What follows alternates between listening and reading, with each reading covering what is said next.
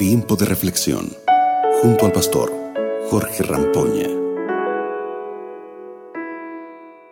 Hola, hola, qué alegría saludarte. Aquí quien te habla el pastor Jorge Rampoña va a tener estos momentos en este tiempo de reflexión, este tiempo de abrir la Biblia juntos. Espero que te encuentres bien y recuerda que al final del programa vamos a orar juntos, ¿ok? Vamos a abrir la Biblia entonces. Génesis capítulo 49, versículo 13. La palabra dice así, Zabulón vivirá a la orilla del mar, será puerto seguro para las naves, y sus fronteras llegarán hasta Sidón.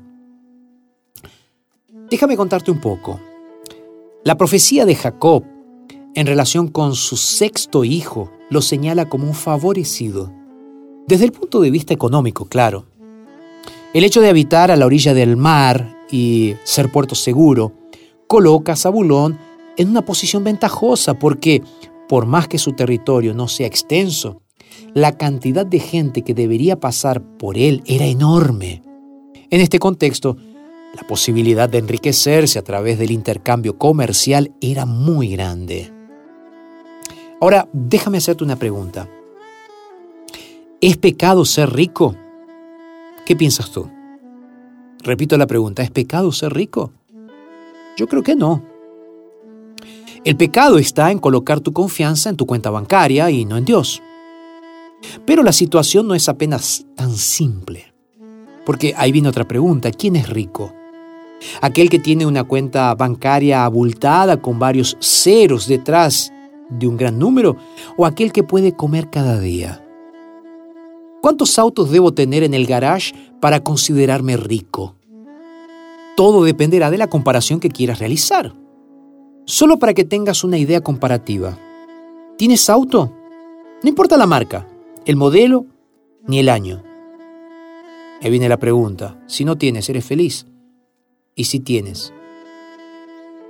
¿Estás feliz?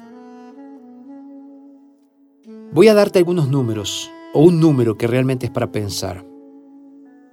Hay 13.700 niños que se mueren de hambre cada día. Si el dinero no es suficiente como para que nos escondamos detrás de él, hay otros elementos que podemos usar como trinchera para ocultarnos y no comprometernos con nuestro deber y nuestra responsabilidad, incluso elementos espirituales. Tu hermano te pide pan y tu respuesta es, oraré por ti. Tu hermano te pide abrigo y tu respuesta es que Dios te acompañe. No. Tienes que acompañar, abrazar, abrigar, alimentar. En el caso de los hijos de Zabulón, las riquezas no fueron una fortaleza para que se escondieran detrás de ellas. Digo riquezas, digo cosas. Por el contrario, cuando el pueblo de Israel los necesitaba, ellos se presentaban en números considerables para colaborar con la nación. No eran de aquellos que, cuando se los necesita para batallar, solo envían armas y municiones. Cuando sobra dinero, para comprar es más fácil. Claro. En la época del rey David, la Biblia cuenta que de Zabulón había 50.000 que salieron con el ejército que podían ponerse en orden de batalla con toda clase de armas de guerra y que ayudaron a David sin doblez de corazón. Esto está registrado en Primera de Crónicas capítulo 12, verso 33. Entonces, Dios no está interesado en tu cuenta bancaria, tu dinero, tus recursos, tu riqueza, lo que tienes. Él está interesado en tu corazón.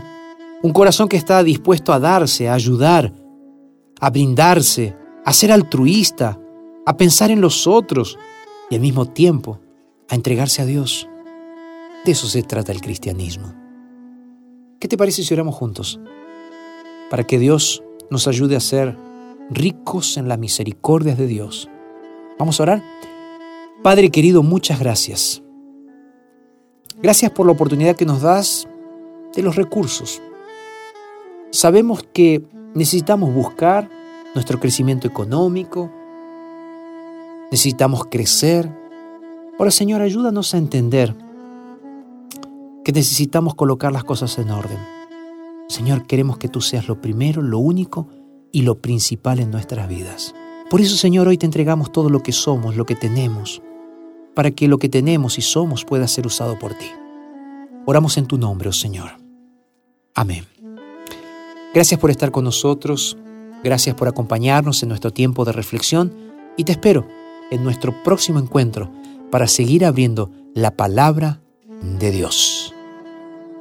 Acabas de escuchar Tiempo de Reflexión con el pastor Jorge Rampoña.